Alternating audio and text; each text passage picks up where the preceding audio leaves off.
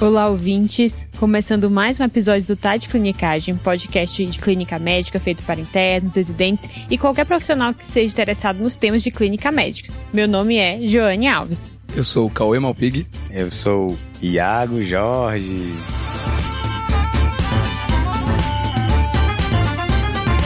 Eu adoro esse, né, esse sonoro, né? Adoro também. Tem que ser sempre o último, tá? Já o Cauê não tá com essa sonoridade toda, né, Cauê? Hoje tá difícil, viu, gente? Eu tô com um pouquinho de, de vergonha de gravar esse episódio, mas eu acho que vai dar tudo certo. Ele tá com diarreia, pessoal. Não posso nem rir muito. Eu acho que todo mundo percebeu aí, a minha voz tá um pouquinho rouca. Ah, é, tá rouca, né? Pensei que era diarreia, cara. Mas é só por uma garganta seca, não tem nada de sintoma de via respiratória, não. Vamos esperar que essa voz dure até o final do episódio, né, Cauê? É, se, se durar. Eu acho que vai acabar no meio, mas tô torcendo aqui. E eu não vou ouvir esse episódio, viu? Já tô com vergonha, eu não vou ouvir esse episódio. Então, vamos lá, né? Antes que a voz do Cauê acabe. vamos lá.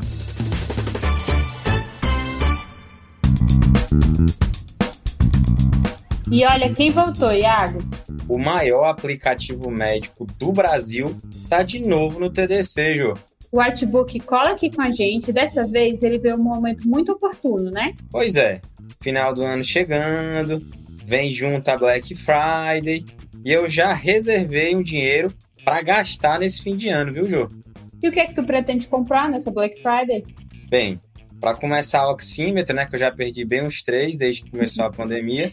Meu e Deus. caneta nem se fala, né? Olha, você vai ter que repensar a sua lista, porque o Artbook está preparando uma proposta irresistível para o Mad Friday 2021. É, aí fica muito difícil de resistir mesmo, viu, Jô? Que é a famosa chance imperdível para quem ainda não tem o aplicativo.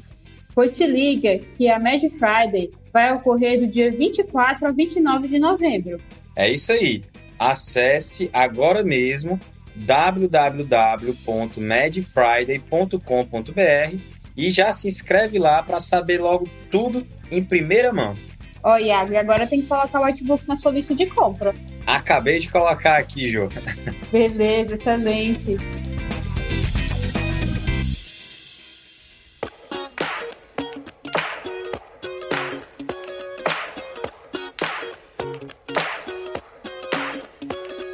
E aí, Jane, o que, que a gente vai conversar hoje? Então, a ideia hoje é a gente falar sobre o manejo do, da crise álgica no paciente com anemia falciforme, né? Chegou o tão esperado momento e tem uma pessoa específica aqui na mesa que tá muito feliz, muito feliz. É um riso solto, vocês precisariam ver. É um assunto importantíssimo, né? Assim, a gente, os prontos-socorros aqui de São Paulo é, é uma doença muito comum, né? Anemia falciforme, doença potencialmente grave, né? Assim, os pacientes sofrem, né? Com com dor e com manifestações dessa doença que muitas vezes é com manifestações é, graves e muito diversas, né? Assim, é uma doença, do ponto de vista médico, é né? uma doença muito exuberante, né? E nesse episódio a gente vai abordar os principais tópicos na condução de um paciente com anemia falciforme que chega com a crise vasoclusiva no pronto-socorro. A gente vai começar pela analgesia, junto a gente vai também falar de alguns diagnósticos diferenciais, né, da dor nesses pacientes. Tá. Alguns diagnósticos diferenciais mais graves, né, potencialmente graves. E depois a gente vai falar um pouco também dos casos em que a analgesia inicial não resolve, né? Então é uma dor refratária. Beleza. E por fim, como a gente é, faria uma prescrição para esse paciente ir para casa. Então aqui hoje a gente não vai entrar é, no manejo ambulatorial desses pacientes. É isso aí, Iago. E hoje, então, para a gente conduzir nossa, nossa conversa, a gente trouxe um caso clínico, onde a gente vai acompanhando a evolução do nosso paciente. Diga aí, Jô, qual que é o caso? Nós temos uma mulher de 30 anos de idade, negra, que tem um, um diagnóstico de anemia falciforme desde os seis meses de vida, que tem crises álgicas recorrentes, a última no ano passado. Ela relata que ela faz uso contínuo de anticoncepcional injetável Uhum. Mas né, ela não conseguiu tomar a última dose, então ela ficou tendo um ciclo com hipermenorreia, aumento do volume menstrual. Certo. E depois de um certo período com esse ciclo muito aumentado, ela começou a apresentar dor nas costas, dor no quadril. Essa dor foi aumentando progressivamente até se tornar uma dor muito intensa, na qual não estava resolvendo, né? Ela não conseguia ter analgesia adequada com o que ela usava de analgésico em casa, que era o tramadol. Tá bom. E ela precisou procurar o pronto-socorro para conseguir o alívio da dor. Então, Ju, é, deixa eu ver se eu entendi. É uma mulher de 30 anos, com o diagnóstico de anemia falciforme, que já tem um background de umas crises vasoclusivas recorrentes, que vem apresentando há uma semana dor em região de dorso e quadril, depois de apresentar um sangramento via vaginal. Isso um sangramento importante. Ela relata que eram cerca de nove absorventes noturnos, né, que tem um maior volume, que eles aguentam maior volume, eram nove absorventes por dia. Então ela deve ter perdido uma quantidade de sangue, né, deve ter ficado um pouco mais anêmica, e aí talvez isso tenha contribuído para desencadear a crise vasoclusiva, né? Isso. Bom, então, antes da gente começar o manejo da dor do, do nosso caso, acho que é importante a gente levantar aqui algumas práticas que a gente vê acontecer no nosso dia a dia com relação ao paciente com dor e anemia falciforme, né? Já pegando um dado que eu achei interessante, de um levantamento de 2005, por volta de 86% dos médicos em hospital e escola desse levantamento, eles não acreditavam que o relato de dor é o melhor indicador de dor no paciente com falciforme. Isso já é bastante preocupante, sendo que a gente sabe que o padrão ouro de avaliação de uma dor é a dor autorreferida. Exatamente, Caio. E não existe testes, uso de placebos, exames, sinais vitais, faces do paciente que vai dizer pra gente o quanto que ele tá sentindo dor. Então o que a gente tem que acreditar, sem dúvida alguma, é no relato do paciente com anemia falciforme quando ele procura o pronto-socorro e a gente não precisa ficar tentando usar de outras maneiras para entender como que tá sendo a dor dele e simplesmente tratar o paciente pela doença que ele tem. É, inclusive, assim, não é uma prática adequada, correta, fazer um placebo no paciente, né? Assim, esse tipo de paciente, assim, a gente, é, a literatura é bem clara. É uma população que classicamente tem dor, né? Então, assim, não existe essa conduta de fazer um placebo para ver, fingir que tá dando remédio para ver se o paciente vai referir uma melhora, né? Isso não, não tem condições de ser feito. Inconcebível, né? É, acho que o ponto aqui é acreditar que aquela dor é verdadeira, já que é um paciente que tem dor realmente recorrente, porque ele tem uma fisiopatologia que explica essa dor, e partir do relato dele pra gente ter como melhor padrão para se guiar para analgesia, né, para melhora da qualidade de vida dele. Tem um outro estudo que é esse de 2018 que ele comparou 413 médicos, que médicos entre eles, né, internos, residentes, e o que é que ele fazia? Ele comparava dois grupos que usavam. Um grupo usava uma linguagem mais neutra, o, outro usava uma linguagem mais enviesada, usando, né, no atendimento os pacientes com anemia falciforme. Tá. E a ideia era perceber se tinha impacto, né, na, dessa linguagem no cuidado do paciente. E, infelizmente, né, não nos surpreende que os prontuários e os atendimentos que tinham linguagem mais tendenciosa, eles, os médicos que fizeram esse atendimento tinham opções menos agressivas no controle da dor e também tiveram atitudes mais negativas em relação ao contato com o paciente, na ideia de serem acolhedores, né, de darem uma melhor atenção. Entendi. Então, esse estigma é contagioso, então, João. Isso. Esse foi isso uma das, das, um dos resultados, pelo menos, obtidos nesse estudo, né? Exato. E aí, a doença falciforme ela é mais prevalente em, em negros, né? E a, como a gente conversou no episódio 105, né, de saúde na população negra, existe tanto uma forma de racismo do meio, né, que esses pacientes sofrem, e existe também o racismo implícito deles mesmos, que é teve um trabalho, né, Joane, que, que uhum. foi comentado nesse, nesse episódio, que a população negra muitas vezes pedia menos analgesia. E uma das hipóteses que foi aventada nesse trabalho é que eles se achavam menos merecedores de é, analgesia. Então, a gente tem que ter bastante empatia, bastante cuidado é, com esses pacientes. É, a gente tem que pensar né, nesses pontos todos, né, do cuidado do nosso paciente.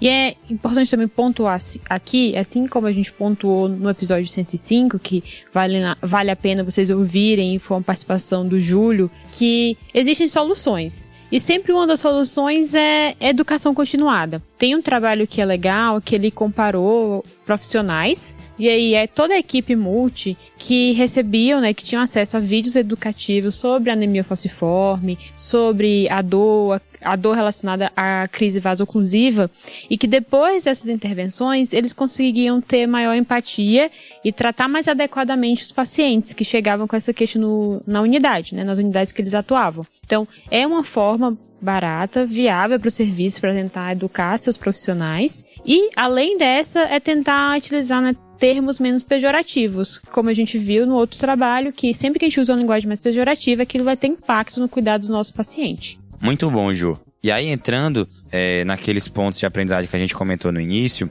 Ju, como é que a gente faria a analgesia inicial nessa paciente? Excelente, Thiago. Tem um ponto aqui importante que você já comentou, é que é, o UpToDate, principalmente, traz essa indicação de você evitar é, usar qualquer placebo para né, tentar questionar e ver realmente a veracidade, da, a veracidade da dor do seu paciente, porque a ideia aqui é você começar a analgesia precoce. Qual é o meu principal padrão? É o paciente falar que tem dor e principalmente que essa dor é semelhante a quadros anteriores, prévios de crise vasoclusiva. Beleza. Porque se muda um pouco o padrão, a gente vai ter que levantar, ficar atento e pensar que pode existir um diagnóstico diferencial, que a gente vai falar mais à frente. Então, essa paciente que tem crise semelhante e chega agora com um quadro que é parecido, tem um desencadeador aí bem definido, a ideia é que a analgesia seja feita aqui em até 30 minutos. É o ideal. O guideline americano ainda dá um prazo um pouco maior, de uma hora. Mas a ideia é, seja rápido nessa analgesia. É, aí então, essa paciente na triagem, muitas vezes tem que ser triada para ser atendida rápido. Muitas vezes é uma ficha que deve ser triada como laranja. Isso. Que aí para você vai colher a história e começar a analgesia em 30, no máximo uma hora, né? Então, vocês verem a importância da celeridade na analgesia desses pacientes. Além da, da, da dessa rapidez no atendimento, a via também é importante. Como a via endovenosa é prática e é rápida, pensando nesse atendimento de pronto-socorro, ela é a via preferencial, tá? Mas essa observação vai mudar um pouco dependendo da referência. Mas pensando na nossa disponibilidade aqui no Brasil, realmente pensem e considerem essa como a principal via, mas o fato de você não conseguir fazer uma administração endovenosa não deve atrasar a analgesia do paciente. Então, se você não consegue, você tem que pensar em outras vias possíveis, que são principalmente subcutânea e intranasal, que também não é nossa realidade nos pronto-socorros aí, né? É, a gente não costuma ver muito não, né, Ju? Exato. Então, acaba que é ver nossa principal saída. E aqui, pessoal, o grande ponto é entender como que o paciente faz esse tratamento domiciliar. Porque, como a gente sabe, né, no geral, são pacientes que já usam algum opioide em casa, já fazem algum tipo de tratamento, que não é a ideia a gente abordar aqui nesse momento, mas a gente entender o que é que ele já usa, que tipo de resgate ele já fez, porque esses pacientes fazem manejo no domicílio, como a nossa paciente fez, até o momento que a dor não cessa e ela tem que procurar um pronto-socorro. Tá certo. Aqui, o que é mais disponível mesmo é a morfina. Então, tem todos os pronto-socorros que a gente conhece, que a gente atua. E a dose que a gente vai começar é de 0,1 a 0,15 miligramas por quilo. Então, num paciente médio de 70 quilos, seria entre 7 a 10 miligramas de morfina. É isso, Ju? Isso. Então a gente vai começar com essa dose. O UpToDate fala até para considerar 10 miligramas a sua dose total. Então dá para você começar com essa dose menor e depois ir tentando ajustar, né? Para você tem que reavaliar o seu paciente, idealmente a cada 20 a 30 minutos, para ver se aquela primeira, sua primeira abordagem foi efetiva, né? E você ir fazendo os, os ajustes.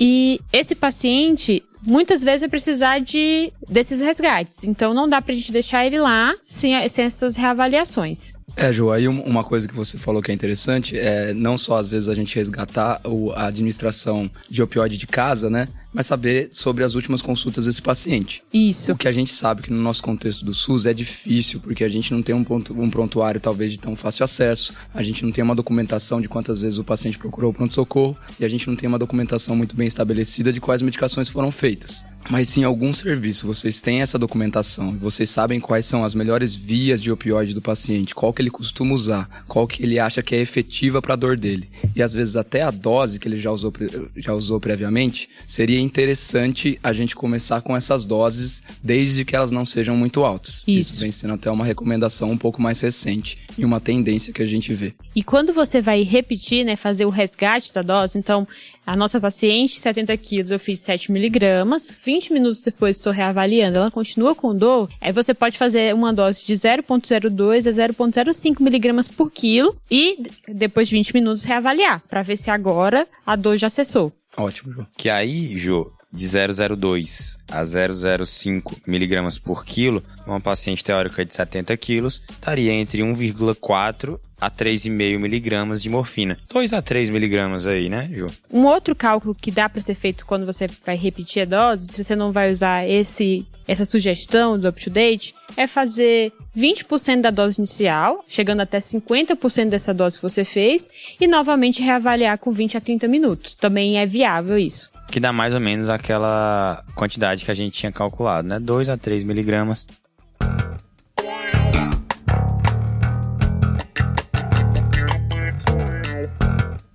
Além dos opioides que a gente já conversou, também pode fazer analgésicos comuns. Na nossa realidade, o mais fácil, né, é de pirona, que tem dá para fazer endovenoso, mas são opções também que a gente vai, pode usar em domicílio, que o Cauê vai falar mais na frente. AINE é uma possibilidade, mas é uma divergência na literatura que é, é importante a gente pontuar aqui.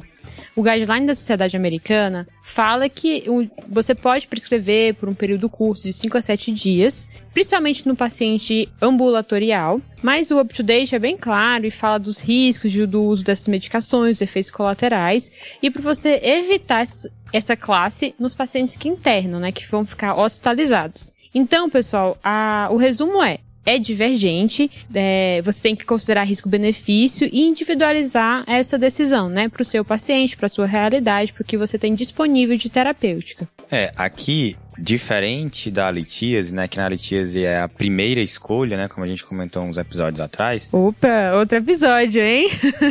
Aqui já é bem nebuloso essa indicação, né? Tem sociedade que recomenda, enquanto outras sociedades recomendam contra, né? Pelos riscos, né? Realmente, como a gente comentou no começo, é uma doença muito sistêmica, algumas vezes o paciente tem lesão de órgão-alvo crônico, né? Então, é bom ter bastante cuidado é, na hora de prescrever anti-inflamatório nesses, nesses pacientes. Boa. Além disso, é, temos que pensar na hidratação, que é outro ponto de cuidado, porque a ideia é você perceber se o paciente tem sinais de desidratação e aí sim fazer hidratação endovenosa, que você vai ficar em torno de meio a um litro, né? Claro, individualizando, vendo outros fatores de risco do seu paciente. E caso ele fique adequadamente hidratado, né? Tem uma euvolemia, você vai oferecer mesmo hidratação oral. Então, se ele tiver condições, ele vai ingerir líquido livre demanda, esti estimular essa ingesta para ele manter uma euvolemia. Cauê, como é que a gente avalia a volemia? Conta aí. é, eu acho que não, não é um assunto para agora, mas isso é um problema, esse é um problema importante, né, Jô? A gente, normalmente, quando a gente tem pacientes com crise vasoclusiva no pronto-socorro, a gente tem uma tendência de prescrever realmente hidratação para todo mundo. Isso é uma recomendação antiga já, né, uma recomendação já ultrapassada, porque a ideia era que a maioria dos pacientes que tinha crise vasoclusiva, ao mesmo tempo, estava desidratado, Isso. até como um fator causal aí, né? É, o pessoal falava, na verdade, assim, que a crise vasoclusiva tinha um componente de uma certa viscosidade, né? Uhum. E aí existia uma ideia de que você hidratando, você ia diluir, né, o sangue da pessoa. Sim. E aí ia melhorar a crise vasoclusiva. Exato. Nem só hidratando, era hiperidratando, né? Era passar, e além um pouco. É, e hoje em dia, mais do que nunca, a gente vem sendo mais restrito com os fluidos que a gente faz no pronto-socorro, então tem que ser realmente individualizado, né, Jô? É isso aí. Isso. Individualizando, né? Então, assim, e no máximo, em geral, se o paciente não estiver francamente desidratado, é, tem esse teto, né? Uma regra geral de um litro, né? Que a Jo comentou. Boa, então a gente vai fazer opioide, vai fazer analgésico comum, AINE, individualizar essa escolha, hidratação se for necessária, e aí vem um grupo de condutas que a gente tem que evitar. A primeira, corticoide, tá? Tinha-se uma ideia de que por ter uma, um componente inflamatório, o corticoide talvez tivesse benefício nesses casos, mas assim, essa evidência também é fraca, não se viu tanto benefício nos trabalhos que já foram feitos, né, comparando esse, esse tratamento ou não. Então, novamente, não é uma droga que deve ser utilizada no pronto-socorro, utilizada no manejo de dor, né, no manejo de controle de dor desse paciente. Joey, aquela história de transfundir todo mundo, deixar no oxigênio ali só pra deixar. Como é que é isso? então, Iago, também são práticas que, como o Cauê comentou, né? Tinham práticas rotineiras, essa crença de, de que eram sempre benéficas, mas novamente, né, vai ser uma, um suporte individualizado. Então, o oxigênio vai ser realmente para o paciente que está hipoxêmico no pronto-socorro. Se ele estiver com saturação normal, ele não precisa ficar com esse suporte, a gente vai ter só que vigiar, né, dar um, um acompanhamento clínico adequado. Assim como a transfusão. Então, a transfusão vai estar tá indicado no paciente que cai realmente o nível de hemoglobina, que cai em relação ao seu nível basal, que no geral esses pacientes conhecem o nível basal pelo acompanhamento tão regular e contínuo. Então, Beleza. Só nesses casos que a gente vai utilizar essas duas estratégias, quando há indicação de transfundir e quando o paciente está hipoxêmico e aí sim precisa de O2 suplementar. Fechou, Ju. Agora, só puxando um, um PS nessa parte de analgesia, é, para a gente comentar um pouquinho sobre os efeitos adversos da morfina, né, dos opioides. Tá, aqui, né, o principal é intoxicação, levando a rebaixamento do nível de consciência, né, bradipneia, que são os efeitos mais graves. Depois tem efeitos gastrointestinais, que principalmente náusea e constipação, que aí são é, principalmente no uso mais crônico da medicação, vai mais para o contexto domiciliar, mas a gente pode ver ali no manejo ainda hospitalar, né, do paciente que já saiu dessa fase mais aguda. E tem um, um sintoma que é muito pouco falado, mas que a gente tem que estar atento, que é o prurido. É, e do prurido é interessante a gente comentar um pouquinho, Jô, porque a gente vê bastante pacientes com, com crise vasoclusiva no pronto-socorro que pedem uma medicação que é o Benadryl, que é um antistamínico. E aí acaba entrando no meio da estigmatização, né, do uso abusivo de outra substância, mas na verdade o antistamínico, o paciente com anemia falciforme acaba pedindo o Benadryl para tratar um efeito colateral do opioide, que é justamente o prurido. Então, na verdade, não é que ele está fazendo uso abusivo, ele está fazendo o próprio tratamento, né? Entendi. Beleza. É isso aí, pessoal.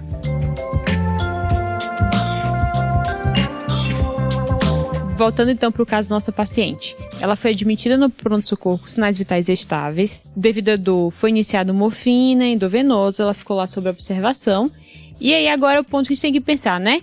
Qual é o próximo passo aqui? A gente tem realmente nesses pacientes que tratar agressivamente, né, a, a dor é, e precoce. E é só que além disso, é muito importante também a gente estar tá atento a outros diagnósticos diferenciais nesses pacientes, né? Porque nem tudo que reluz é ouro, nem tudo que sibila é asma e nem toda dor nos pacientes com anemia falciforme é crise vasoclusiva. Um visionário, viu? É a máxima coisa, né, agora, né? né? Mais uma, né, Cauê, pra coleção? Mais uma. E vamos acrescentando, né? E aí a gente tem que avaliar algumas, alguns pontos que ajudam a gente a fazer melhor essa diferenciação. Primeiro ponto, né, como não poderia deixar de ser, é a anamnese. Tá. Esse é um ponto muito importante, assim. Se o paciente fala, por exemplo, que a dor é muito diferente das outras que ele já sentiu, ou seja, a intensidade ou a característica, enfim, se é uma dor atípica, cuidado. Então é, é uma dor que você deve valorizar e você deve ficar muito atento. Tá, então a nossa paciente que tinha uma dor semelhante com as crises álgicas anteriores, eu posso ficar mais tranquila e achar que é só uma nova crise. Isso, é um fator tranquilizador o fato de ela ter tido crises semelhantes. Beleza. Outro ponto que é fundamental é a análise dos sinais vitais. Frequência cardíaca, respiratória, saturação e a temperatura, né? Paciente que chegou com febre, com anemia falciforme, aí, meu amigo, você vai ter que realmente investigar bem ele para a causa sobrejacente dessa febre. Né? É, e obviamente a pressão, né? É importante você avaliar esses parâmetros. Se vier alterado, muito provavelmente vai estar indicado você investigar outras causas além só de uma crise vasoclusiva. Top. Os sinais vitais do nosso paciente estavam todos ok. Beleza. Então, o primeiro ponto que a gente analisou foi a característica da dor. Agora a gente analisou o segundo ponto, que são os sinais vitais. Agora, o terceiro ponto que a gente vai avaliar é, é o sítio da dor. Por exemplo, uma dor torácica, que é um dos, dos diagnósticos mais temidos, né, no, no paciente com anemia falciforme, que é a síndrome torácica aguda. Tá. É, que pode cursar com dor torácica, pode dar alterações sinais vitais, de saturação. É um caso mais complexo e uma discussão mais profunda, né? Que vai ficar para um episódio mais pra frente, se tudo der certo, nossos editores permitirem.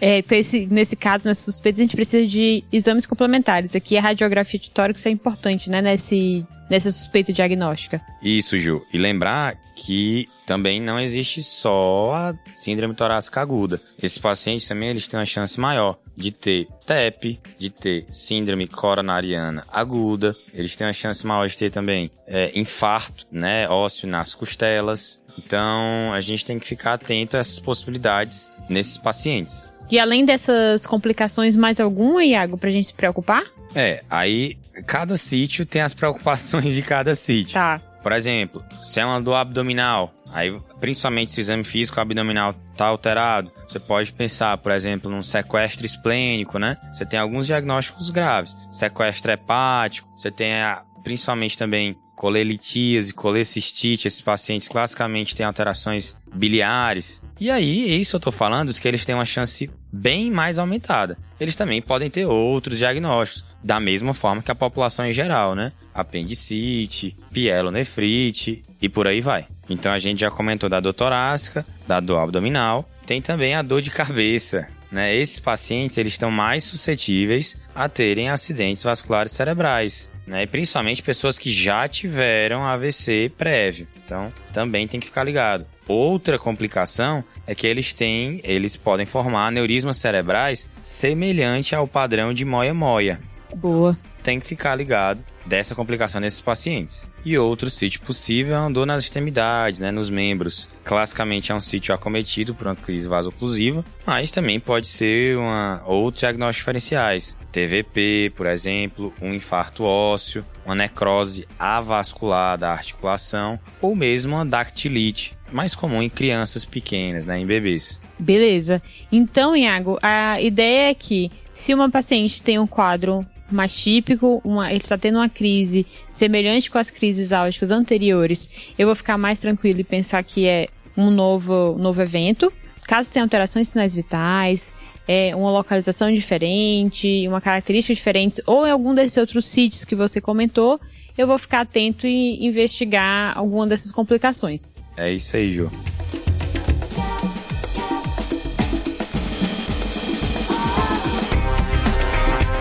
E aí, de acordo com as hipóteses diagnósticas que você faça, você pede ou não exames complementares. Tá, Iago. Então, o que seria aqui importante para esse paciente?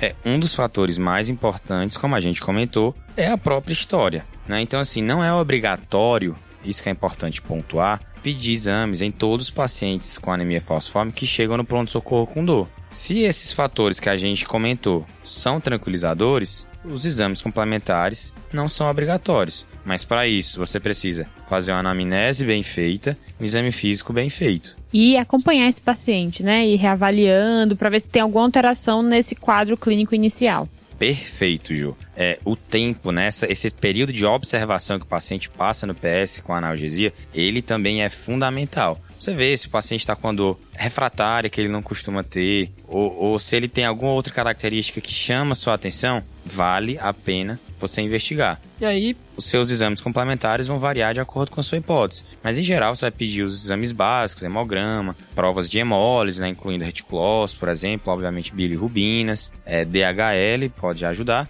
E os outros variam, né? Por exemplo, função renal, eletrólise, função hepática, né? E exames de imagem de acordo com a sua hipótese diagnóstica. Boa. E aí, Iago, só para finalizar essa parte, você pediria exames para essa paciente? É, essa paciente, no nosso caso, ela teve um sangramento mais exacerbado, né, Ju? Uhum. Então eu consideraria sim pedir é, que ela sangrou, né? Pode piorar da anemia. Eu acho que valeria a pena pedir é, pelo menos um hemograma. E aí, Cauê, nesse tipo de paciente a gente acaba pedindo função renal, provas de hemólise, né? Porque às vezes esse sangramento desencadeia outras disfunções orgânicas, né? Mas a princípio eu começaria só com essa investigação laboratorial nesse momento. Beleza. E aí, Jô, como que evoluiu a paciente? Então, é, realmente, ela, quando ela chegou no pronto-socorro, durante a observação, ela re realizou exames complementares, mas a única alteração era uma hemoglobina, que a basal, ela referiu que era de 10, ela chegou com hemoglobina de 6, devido a esse sangramento que a gente já comentou. E aí foi decidido por fazer a transfusão, né? Porque, enfim, foi uma queda importante. Ela foi refratária ao, ao controle de dor com a morfina endovenosa, então foi optado por internar essa paciente. Então, ela teve uma dor refratária, né, Ju? Isso. E aí, Cauê? Como é que a gente trata essa dor refratária? Certo. Então, quando a gente tem uma dor que é refratária, a gente tem que considerar tudo que o Iago falou e a gente tem que aplicar no nosso paciente. A gente tem que investigar causas secundárias. Não é normal um paciente vir com dor refratária, sendo que ele não teve nenhuma dor refratária recentemente. Mudou o padrão. E aí é importante a gente explicar para os ouvintes que dor refratária não tem um conceito muito bem definido pelos guidelines. Mas para dar um norte na nossa conduta, em geral, se o paciente não teve um controle de dor adequado, com três ou mais doses de opioide forte, como a Jo explicou um pouquinho ali atrás, pode ser que o paciente realmente esteja entrando em uma refratariedade. Vale a pena a gente internar esse paciente para fazer um controle de dor mais adequado. Então, depois que eu fiz três doses de morfina, e ele não melhorou. Então eu já começo a pensar que pode ser uma dor mais refratária, né, Cauê? Exato, Iago. E aí, mesmo se eu não tiver uma causa secundária para essa dor, alguma das complicações que você falou, vale a pena sim a gente internar para manejo de dor. Mas e aí, Cauê? Como é que a gente trata essa dor refratária dos pacientes é, com anemia falciforme? Certo, gente. Então aqui eu vou falar basicamente de duas medicações. Vou voltar a falar do opioide e vou falar um pouquinho da ketamina também. Com relação ao opioide, a primeira decisão que a gente tem que fazer é se a gente vai fazer o opioide em dose intermitente, ou seja, de horário, ou se a gente vai fazer uma infusão contínua em bomba de infusão. Tá, o que, é que a gente tem de evidência aí, Cauê? Eu acho que o melhor aqui tem recomendação da gente ter como preferência a infusão contínua. Tá. Porque tem uma estabilidade maior no controle da dor e tem menos efeito colateral para esses pacientes com relação à dose intermitente. Tá. Independente do que a gente escolher, a dose intermitente ou a dose contínua, a gente tem que deixar a dose de resgate conforme a solicitação do nosso paciente. E aí, só para a gente ter uma noção, essa dose de resgate, em geral, vai ser um sexto da dose total diária de morfina do meu paciente. Então, eu vou prescrever um sexto dessa dose total diária como um resgate conforme a necessidade desse paciente. E aí posso fazer já na é endovenoso, né? Que eu já tô com essa via, então é mais prático, é rápido. E os, as evidências mostram que, inclusive, reduz um pouco esse tempo entre a prescrição e o momento de realmente realizar a dose, né? Realizar a medicação. Exato, Jô, porque o porém do paciente ter que pedir é justamente esse, né? A gente tem que ter uma equipe treinada e prontamente disponível para administrar a medicação. Porque até a morfina fazer efeito pode tomar por volta de 15 minutos e aí às vezes ser muito tarde para pegar a dor no começo. Tá. E aí, por falar nisso, tem outra estratégia que é a automedicação, a autoadministração, onde um paciente tem um determinado controle sobre a medicação de resgate dele, não a medicação contínua. Tá. E aí, quando ele começa a sentir a dor mais forte, ele já faz a autoaplicação. É claro que a gente tem que tomar cuidado com essa medida, principalmente em pacientes que já têm histórico de uso inadequado dos opioides previamente, e a gente tem que ter uma equipe bem orientada para detectar isso precocemente. Porém, quando bem feita essa medida, a dor controlada pelo paciente, há uma tendência de redução para controle da dor e há também uma tendência de redução de tempo de internação. Excelente. Isso é muito bom, né? Sim, então o ponto aqui, Cauê, é usar essa estratégia e orientar bem o paciente sobre né, os riscos também de, uma dose, uma superdosagem, como ele pode fazer esse manejo mais adequado e a Isso. equipe tá junto, entender as necessidades dele para poder chegar na dose mais adequada. Exatamente, Jô, é isso aí. Tá, Cauê. E além do opioide, você falou também da ketamina, né? Como é que a gente pode usar ela pra auxiliar nesse manejo? Então, Jô, a ketamina, apesar dela ter uma baixa evidência e até a recomendação ser fraca com relação ao uso dela, ela é recomendada para os pacientes que não são responsivos a doses intermitentes de corticoide ou as doses de resgate. Ela normalmente a gente só pode fazer no paciente internado, então é o paciente que a gente vai internar e até de preferência monitorizar, até porque esse paciente também vai estar recebendo doses mais altas de opioide. Uhum, e tem os riscos, né, que a gente comentou, os efeitos colaterais. Exato. E aí a dose que a gente vai fazer tem uma dose máxima, a gente também não pode usar indiscriminadamente. Vai ser de 0,1 miligramas por quilo por hora até aí um máximo de 1 miligrama por quilo por hora. Tá, Sendo que normalmente os pacientes não necessitam de doses maiores que 0,3. Beleza. Vai ser em conjunto com o opioide, porque ela reduz a necessidade do opioide e ela aumenta o sucesso do controle da dor. Ah, excelente. Então a ideia aqui é prescrever em conjunto monitorizar o nosso paciente, claro, né? Ficar de olho em efeitos colaterais, já pensando em no momento que a gente vai deshospitalizar ele. Exato. E aí a gente vai desmamar primeiro a ketamina e depois a gente vai tentar fazer o desmame do opioide, a depender do controle da dor do paciente. Da ketamina, poucos cuidados que a gente tem que tomar com relação aos efeitos colaterais é a presença de nistagmo, alucinações, tontura e disforia. Se o paciente tem algum antecedente de esquizofrenia, está contraindicado o seu uso, então a gente tem que tomar cuidado nesses casos. Beleza. Mas e aí, Jô, como que foi a evolução da paciente dentro da internação? Então, ela precisou usar a ketamina para melhorar o controle de dor. E aí, progressivamente, ela foi conseguindo desmamar, né, as duas medicações, tanto ketamina quanto opioide. E agora a gente está no momento em que ela está bem, com bom controle, e a gente vai fazer a transição para o tratamento domiciliar, para ela receber alta. Legal, Joe. E aqui a gente tem que tomar mais alguns cuidados, porque a principal coisa que a gente quer evitar é uma reinternação precoce. Claro. Então a gente tem que saber o que a gente vai prescrever para o paciente para casa. Então, primeiro de tudo, a gente vai pensar em dar alta para o nosso paciente quando ele tiver com opioide via oral e que esse opioide via oral seja satisfatório para controlar a dor dele. Beleza. E aí eu preciso, de alguma maneira, já dar uma prescrição de opioide para casa condizente com a que ele está usando no hospital para pelo menos de 3 a 5 dias. Só esse ato da gente dar medicação para o nosso paciente na alta domiciliar e não ter nenhum atraso de aquisição com relação a idas a farmácias, de saídas de casa, a gente consegue dar uma alta e garantir uma redução da readmissão em 30 dias por causa da dor do paciente. Excelente, né? Então é uma conduta super simples de fazer, que a gente consegue dar as medicações antes da alta e evita aí um desfecho que pode ser danoso para o paciente, né? Tá. E aí, além dessa prescrição de, de opioide por 3 a 5 dias após a alta para controle imediato, a gente também tem que prescrever morfina de resgate. A gente tem que prescrever uma morfina de ação rápida para esses pacientes e educar eles para quando eles sentirem dor, já fazerem o uso da medicação em casa. Tá. Porque a gente sabe que quanto mais cedo a gente atua em uma crise vasoclusiva, maior sucesso que a gente tem de controle álgico adequado precoce. Beleza. E também o paciente tem que receber um retorno precoce com o hematologista. E se ele tiver dor crônica, ou dor refratária, ou dor muito recidivante, o ideal seja que ele também acompanhe com um especialista em dor. Até para fazer medicações que conseguem reduzir o uso do opioide desse paciente. Porque aqui a gente está falando num contexto de dor aguda, mas os pacientes com dor crônica não necessariamente precisam fazer opioides. Beleza. E Cauê, tem uma última curiosidade nesse cuidado desse paciente com anemia falciforme a nível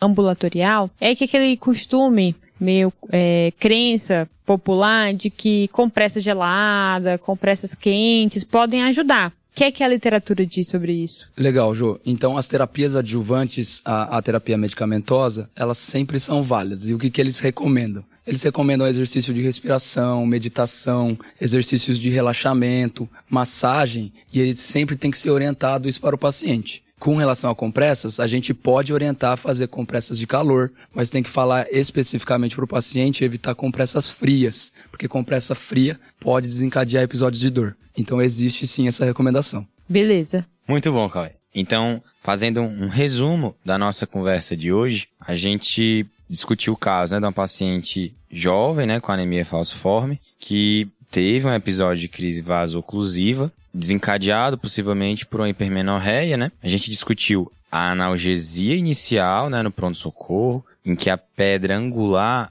é a morfina, né, um opioide potente. A gente conversou também sobre os principais pitfalls, Cauê. Olha lá. É, as principais diagnósticos diferenciais de uma crise vasoclusiva, né? Quando pensar, quais são as principais características da dor que a gente tem que valorizar. Uhum. E por fim, a gente discutiu a dor refratária e a prescrição para casa desses pacientes.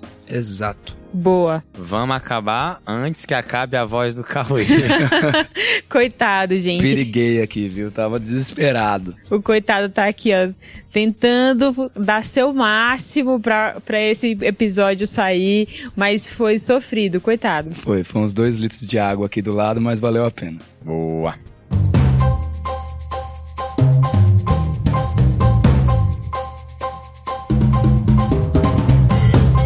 Então, o desafio da semana passada que a doutora Nathalie mandou era sobre um paciente que ficou com uma visão turva após o uso do topiramato. E aí, então, a resposta era miopia aguda induzida pelo topiramato. O mecanismo de ação dessa síndrome não é tão bem conhecido. Alguns autores acreditam que o processo acontece por uma efusão uveal. Essa efusão uveal induzida por droga é extremamente rara, embora aí já tenha sido relatado com outras medicações, sulfas, acetazolamida, hidrocortiazida, entre outras. Então essa é a resposta, pessoal. Então miopia aguda induzida por topiramato. Boa. Beleza, e aí quem acertou o desafio da semana passada foi o Carlos Augusto, que é residente de oftalmologia e foi aluno da Nathalie Santana, que participou com a gente no último episódio. Boa. E também o Igor Melo, que é residente de neurologia do Hospital São Paulo. Esse também é uma fera. Um abração aí, pessoal. Abraço, pessoal. Boa, valeu, galera.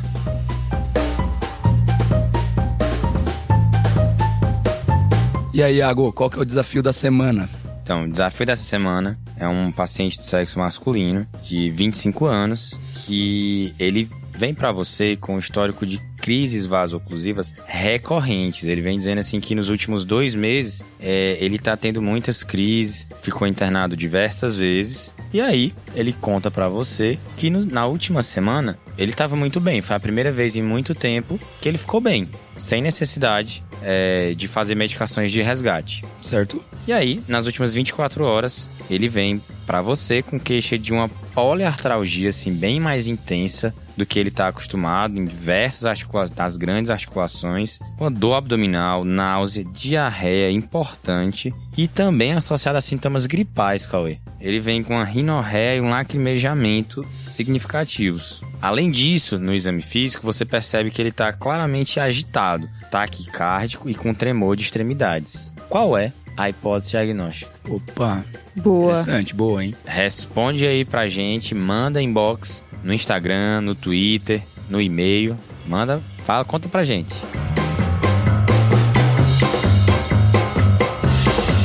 Vamos pros salves, pessoal. Oba. Vamos lá. Então, meu salve. va- Eu tenho dois salves, na verdade, tá? Vou pedir licença aqui porque Hum. eu preciso, tá bom? Toda Pode semana ir. é a mesma Fique à conversa, vontade, você merece. É, Então, o primeiro salve é pro Eduardo Ramalho. Ele é médico, ele é lá de Fortaleza, né? Então, eu tô puxando a sardinha aqui pro meu lado mesmo, mas. Tá. Enfim. Ele é preceptor de clínica médica lá em Fortaleza. Ele tá- trabalha, inclusive, no hospital que eu fiz residência, o Valdemar Alcântara. E ele ficou super feliz, ouviu o episódio de sepsi, ouviu o episódio de litias, me mandou mensagem que reconheceu minha voz, ficou feliz e tal. E falou que era super fã do TDC, que tava acompanhando nosso trabalho, feliz que a gente tá levando a medicina interna pelo Brasil. respira, Ju. Que coisa boa. Tô, Tô, tá escorrendo uma lagrimazinha aqui, viu? E aí eu queria deixar meu salve pra ele. É, e também pro Thiago. O Thiago Marques é meu amigo da época de ONG. E ele também mandou mensagem um dia agradecendo pelo episódio de sepsis, elogiou muito o nosso trabalho. Ele faz residência de clínica médica em Maringá e disse que não perde um episódio, tá acompanhando e se atualizando por meio do TDC. Coisa boa. É a legião de seguidores da Joane Alves. É, com certeza, né? E um abração pra vocês aí, pessoal.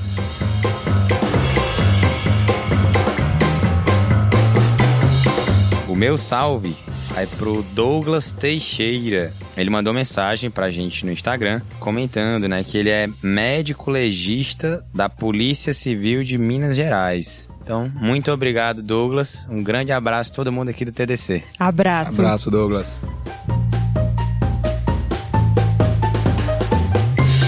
E o meu salve vai pra Priscila e pro Derek, contemporâneos nossos aí da residência, né, Iago? Priscila que foi R igual a minha, um ano antes dos meninos, e o Derek que foi R igual do Iago, do João, do pessoal. Um abração e um beijo pra vocês, gente. Um abraço, pessoal. Abraço.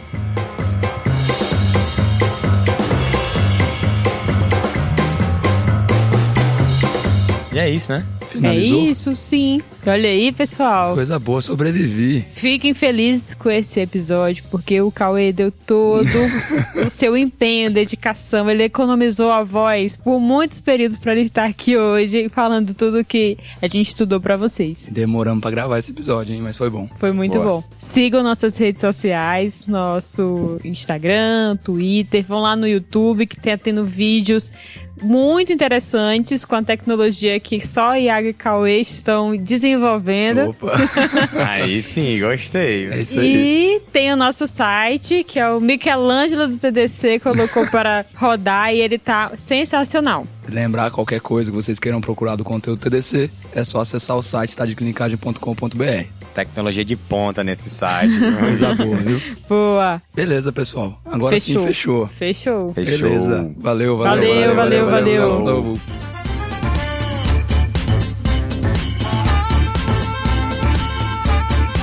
Esse podcast tem como objetivo educação médica. Não utilize como recomendação. Para isso, procure seu médico.